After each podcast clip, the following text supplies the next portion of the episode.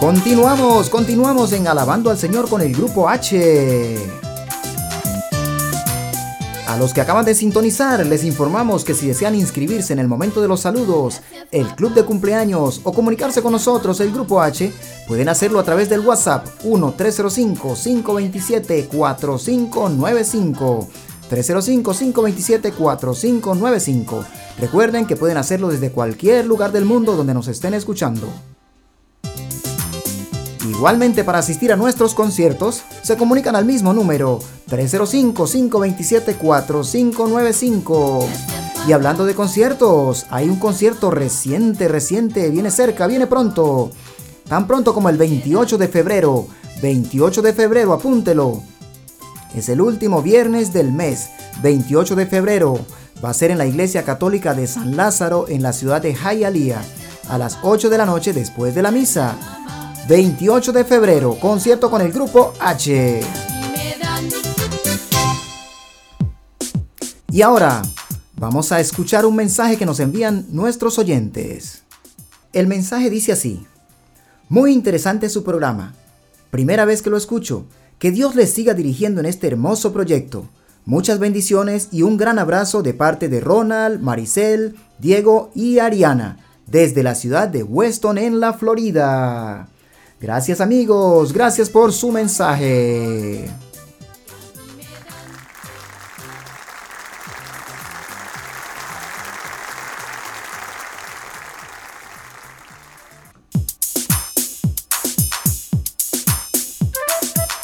Y seguimos, seguimos, continuamos con más alegría. Ahora ha llegado el momento de la fábula del día.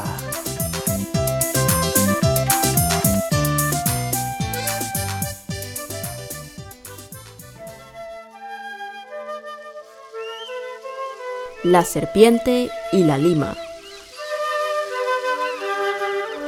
Cierto día una serpiente entró furtivamente en el taller de un herrero y se puso a morder una lima de templado acero.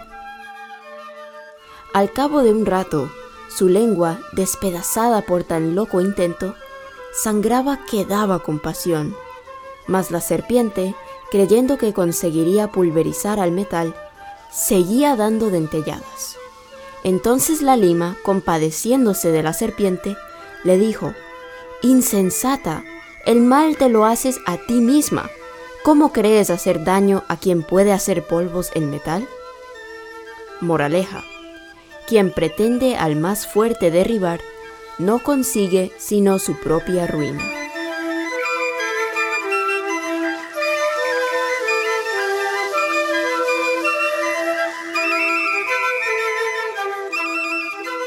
Y ahora pasamos al vocabulario de la fábula.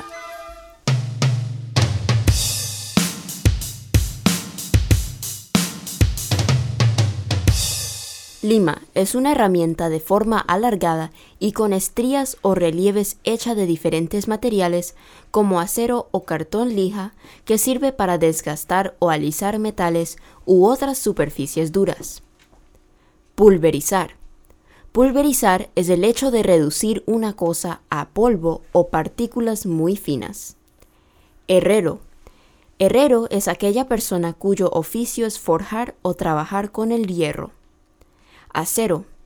Es una aleación o combinación de hierro con pequeñas cantidades de carbono que tiene como propiedades la dureza y la flexibilidad.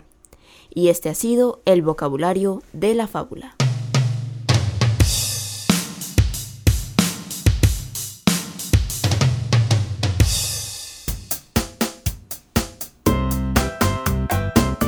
Sí, con este ritmo sabroso es tiempo, tiempo, tiempo, tiempo de compartir información. Y les cuento que cada vez la música del grupo H se escucha más y más y más en muchos países del mundo. El reporte que les traigo hoy incluye 46 países. Y estos son, la música del grupo H se escucha en España, Chile, Perú, México, Colombia, Ecuador, Panamá, Costa Rica, Estados Unidos, Guatemala, Argentina, El Salvador, Bolivia, Alemania, Honduras, el Reino Unido, Canadá, Francia, Japón, Suiza, Suecia, Nicaragua, República Dominicana, Paraguay, Brasil, Holanda, Uruguay, Italia, Polonia, Luxemburgo, Marruecos, Malta, Noruega, Malasia, Andorra, Emiratos Árabes Unidos, Finlandia, Austria, Australia, Dinamarca, Arabia Saudita, Bélgica, Guam, República Checa, Indonesia. A todos ustedes, gracias, gracias por escuchar la música del Grupo H.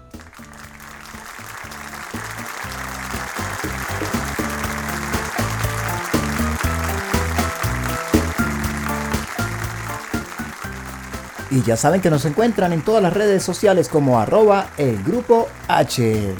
Igual en todas las plataformas digitales.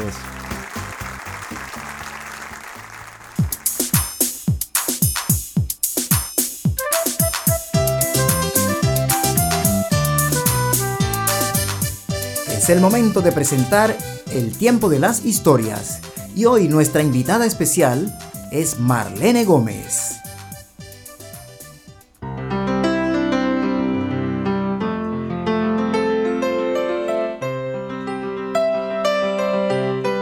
Queridos amigos, hoy tenemos el gran placer de contar con la presencia, la compañía muy grata de una gran persona reconocidísima en los medios de comunicación. Ella es Marlene Gómez, a quien le damos la bienvenida a Alabando al Señor con el Grupo H. ¿Qué tal, Harold? Para mí es un placer de verdad estar aquí en tu programa, estar contigo, volverte a ver después de tantos años y a toda tu audiencia un profundo abrazo y mil bendiciones hoy. Muchas gracias, Marlene. Gracias por compartir su tiempo con nosotros. Bueno, te felicito ante todo por toda la labor que estás haciendo, no solamente a nivel de música, porque ya la música es eh, no solamente dulce melodía a los oídos de Dios, sino también de los hombres. La música tranquiliza, la música mm, también alborota ¿no? los sentidos, pero tú eres el maestro de maestros en eso, así es que es un honor para mí que me hayas invitado. Ah, muchas gracias, Marlene. Vamos a empezar un poco preguntándole, queremos saber más de usted porque su voz pues, es muy reconocida en los medios de comunicación, pero queremos saber, Marlene Gómez es originaria de dónde? bueno, nací en Colombia de una madre soltera. Mi madre me tuvo cuando ella tenía 20 años aproximadamente. No conozco a mi padre. Esto que te voy a decir es una, algo realmente que no lo he dicho en los medios. Y este año, después de mi año sabático, el Señor pues ya me ha cargado a dar mi testimonio en los medios de comunicación. Entonces, bueno, originaria de ese lindo país, también compatriota tuyo, porque tú también eres colombiano, ¿no? Así es. y me imagino que al no tener papá, ¿fue una niñez un poco difícil?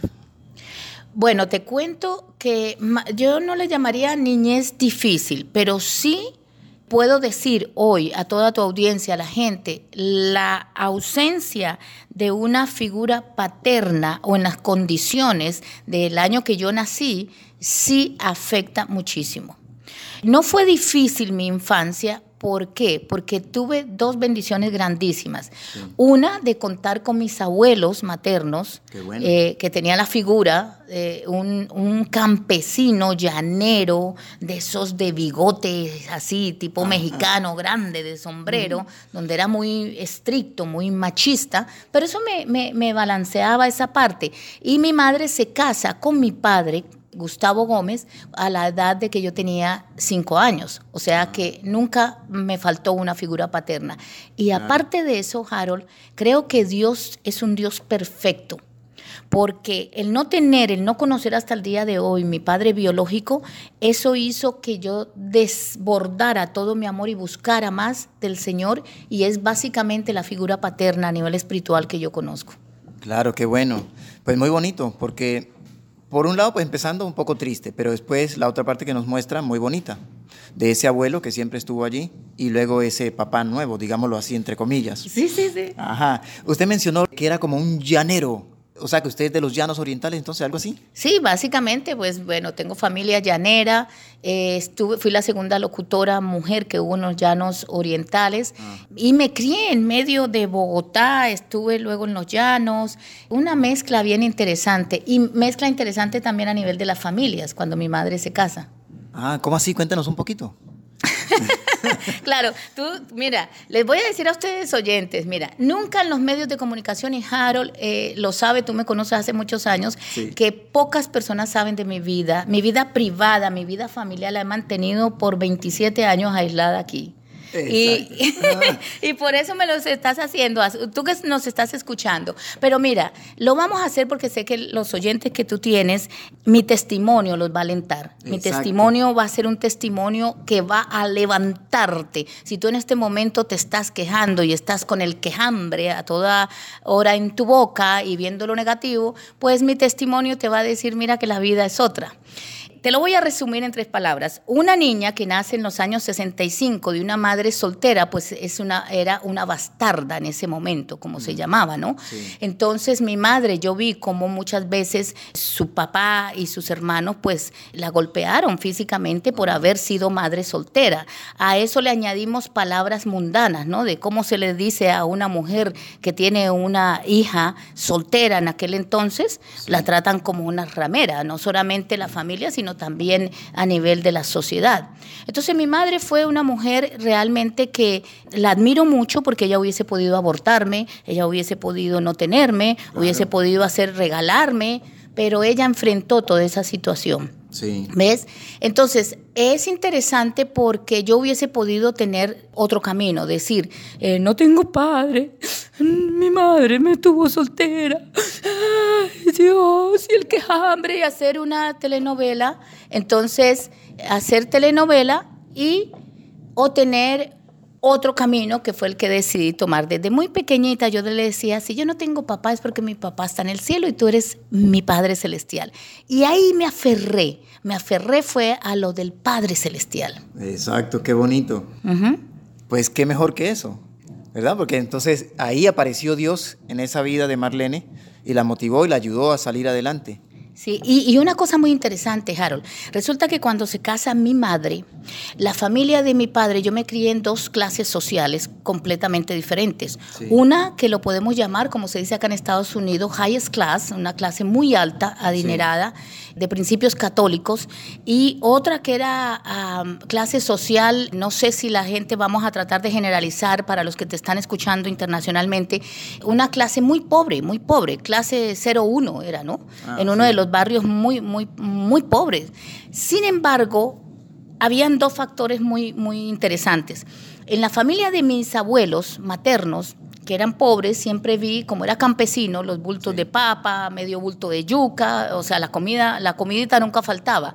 Aunque el barrio sí estaba sin pavimento, estaba todavía. Yo quiero regresar a Colombia y, ese es mi propósito de dar mi testimonio ya pasado los años y ayudar a mi gente que se quedó allí.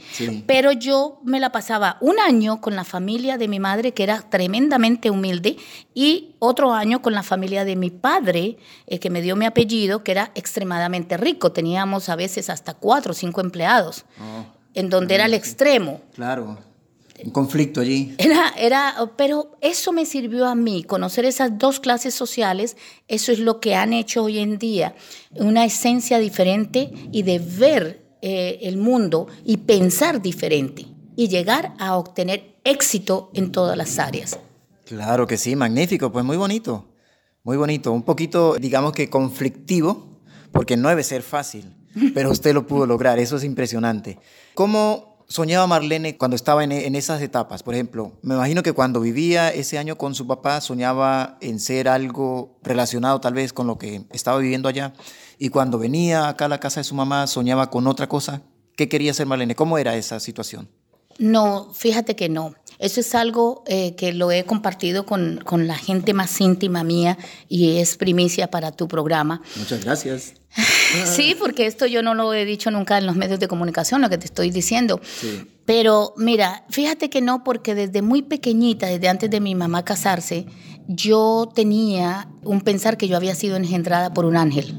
Ah, qué interesante. Eso yo pensaba. Entonces ese pensamiento me duró casi hasta los nueve años, hasta cuando el Señor una noche me dio una visión a los nueve años. Ah, qué interesante, qué bonito. Entonces yo pensaba, como pensaba que yo había sido engendrada por un ángel, pues yo vivía por allá en el tercer cielo, ¿no? Por allá, elevada, ¿no? Yo llegaba a la casa de mi abuelita materna y lo que yo encontraba de mi abuelita era mucho amor. Sí, qué bueno. Y llegaba a la casa de mi papá el año que estaba, no encontraba el mismo amor porque no eran tan afectivos, pero encontraba todo lo que hoy en día me empodera para estar haciendo negociaciones grandes, porque era todo diferente, todo un protocolo hasta para comer. Ah. Eh, si yo me jorobaba en la mesa, tenía que comer recta, o sea, glamour de etiqueta de mesa, lo aprendí desde chiquita.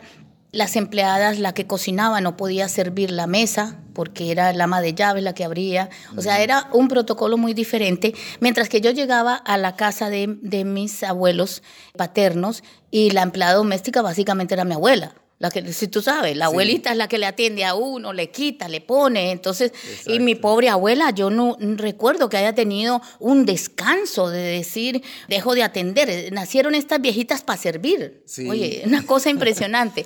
Entonces, ese pensamiento, a los nueve años me pasó algo muy interesante. A los nueve años que yo creía que yo había sido engendrada por un ángel, yo estaba eh, pidiéndole a Dios. Yo siempre he buscado al Señor desde muy pequeña, pero a mí no me gustaba eh, la enseñanza de la Iglesia Católica, no me gustaba la enseñanza de, de otras personas. Analizaba mucho. Hasta que un día yo estaba acostada y yo vi en la ventana un resplandor grande y cuando eso entró yo me asusté y yo dije, mi papá, mi papá me viene a visitar.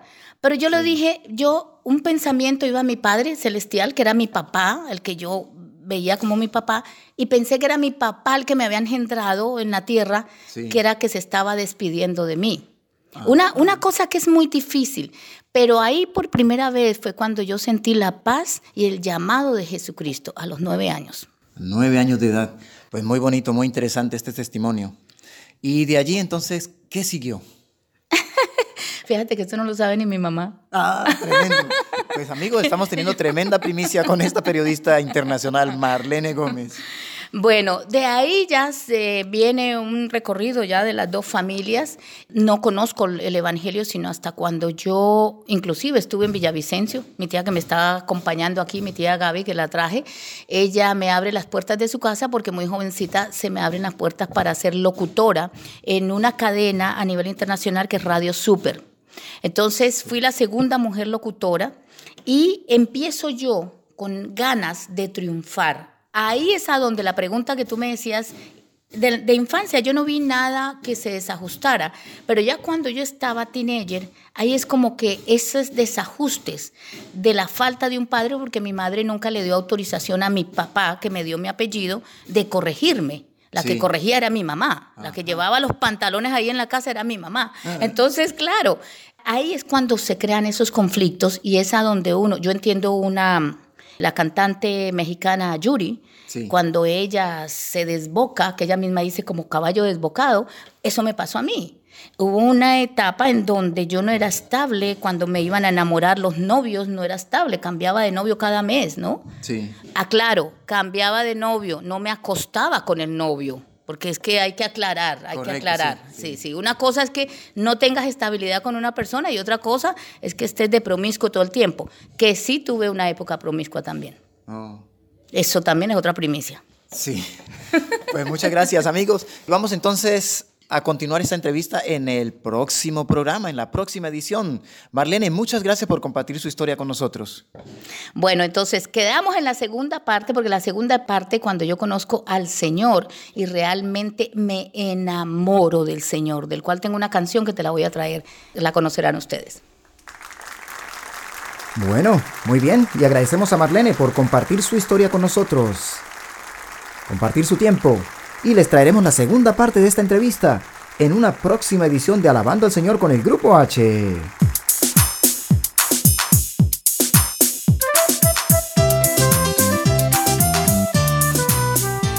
Ahora amigos pasamos al tiempo de los recuerdos y hoy les traemos una edición muy especial del número escolar que presentaba mi hermano Harold cuando tenía 3 años de edad. Vamos a escuchar.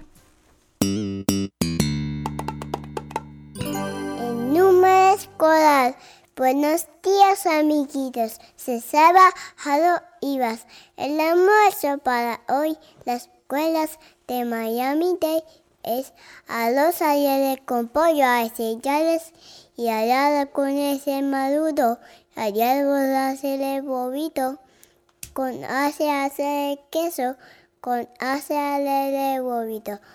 Y cuenta, ama tu ladeza y cuídala.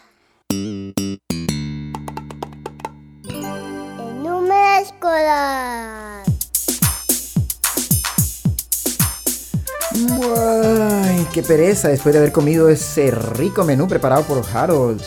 ¡Qué comida tan deliciosa! ¡Qué menú tan bien elaborado! Con esos acechales, con ese huevito y... Delicioso, delicioso lo que preparaba mi niño. Y nos vamos entonces. Ha llegado el tiempo de la música en vivo y de despedirnos. Amigos, ha sido un placer estar con ustedes. Nos veremos en una próxima edición de Alabando al Señor con el Grupo H, la familia Rivas. Llegó el momento de cantarles en vivo con mucho cariño. Dice así. Todos unidos formando un solo cuerpo, un pueblo que en la Pascua nació.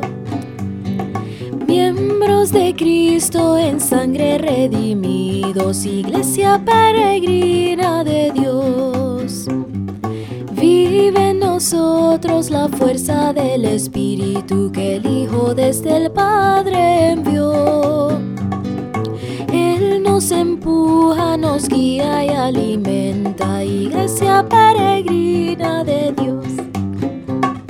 Somos en la tierra semilla de otro reino, somos testimonio de amor para las guerras y luz entre las sombras, iglesia peregrina de Dios. Paz para las guerras y luz entre las sombras, iglesia peregrina de Dios. Tormentas y a veces nuestra barca parece que ha perdido el timón con miedo, no tienes confianza, iglesia peregrina de Dios. Una esperanza nos llena de alegría, presencia que el Señor prometió. Él viene con nosotros, iglesia peregrina de Dios. Somos en la tierra semilla de otro reino, somos testimonio de amor. Paz para las guerras y luz entre las sombras, iglesia peregrina. Para las guerras y luz entre las sombras, iglesia peregrina de Dios.